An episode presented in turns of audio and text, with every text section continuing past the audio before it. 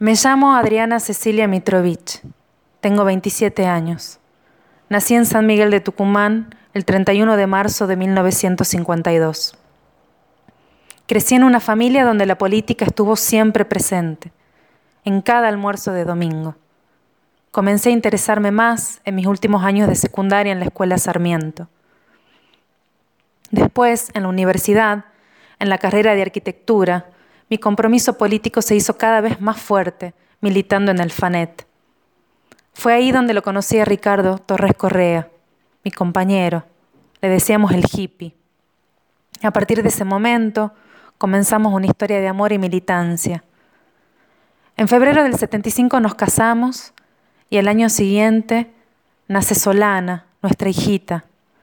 Fueron pocos los meses que estuve con ella. Fue poco el tiempo que la pude disfrutar. El día que me llevaron, estaba estudiando con Horacio, mi compañero de la carrera. Me quedaba la última materia para recibirme de arquitecta. Ese día, 27 de abril de 1977, decidimos hacer un alto en el estudio y nos vamos a tomar un café a la cosechera. No volvimos nunca más. Solana estaba en lo de mis viejos. Ricardo se reunió con ellos al otro día para empezar a buscarme. En el medio de esa búsqueda lo detienen en la calle y se lo llevan. No supimos más nada de él. Estuve secuestrada y detenida en la jefatura de policía, uno de los tantos centros clandestinos de tortura en Tucumán durante la dictadura. Este centro estaba bajo la responsabilidad directa del tuerto Albornoz.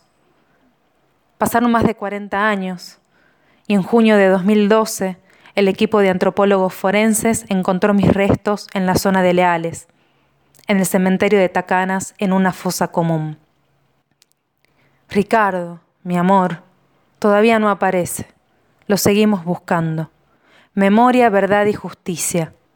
Treinta mil somos todos.